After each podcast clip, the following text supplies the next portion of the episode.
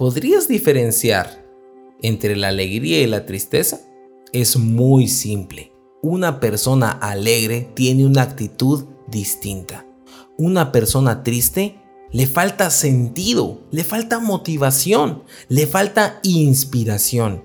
Si una persona triste se le pudiera asignar un color, seguramente sería el gris. En cambio, si pudiéramos asignarle un color a una persona alegre, pudiera ser prácticamente cualquier color, porque todos los colores irradian de luz. El gris es un color aburrido. El gris es un color que es muy elegante, pero que sabemos que no refleja absolutamente nada de alegría. ¿Eso qué significa? Que cada vez que nosotros somos alegres y tenemos alegría en nuestro corazón, no solamente estamos allí, sino que la alegría que está en nosotros es capaz de cambiar ambientes, es capaz de hacer sonreír a otros. De hecho, alguien alegre es capaz de transformar a alguien que está triste. La alegría es un elemento valioso que debemos preservar en nuestros corazones todo lo que nos sea posible. A pesar de las luchas, a pesar de las enfermedades, a pesar de las deudas, no importa lo que estás pasando. La alegría no debería de ser opcional. Claro, para todo hay tiempo, pero yo creo que la alegría es un elemento que debería de estar de continuo en nuestro corazón y que los momentos de tristeza sean eso, momentos y no etapas y procesos de vida que duran años. Por eso leemos en Eclesiastés capítulo 2 y versículo 26. Dios da sabiduría, conocimiento y alegría a quienes son de su agrado.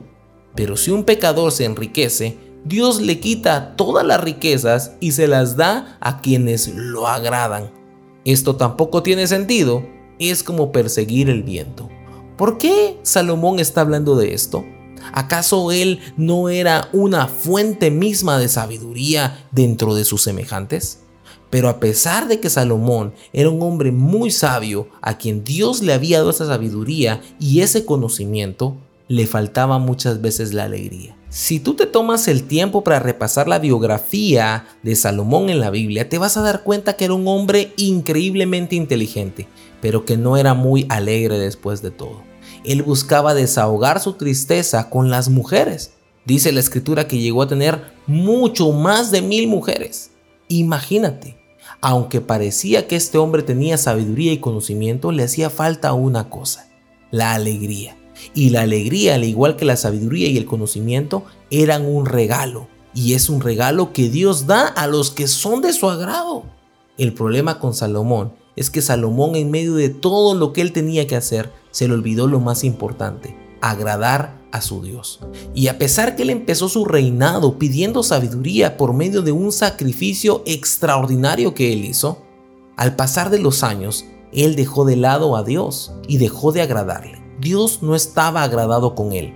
Dios sí lo amaba, pero simple y sencillamente no estaba agradado con él. Eso es muy fácil de entender. Los padres siempre amamos a los hijos, pero cuando los hijos se ponen rebeldes y entran en desobediencia, no nos tienen agradados y no los vamos a premiar. Quiero que tú veas la alegría como un regalo que Dios te puede y quiere dar. Cuando tú buscas agradar a Dios, Dios te va a dar un regalo adicional que se llama alegría. Y sabes, la alegría lo que hace es que todo lo que está a nuestro alrededor sea de nuestro agrado.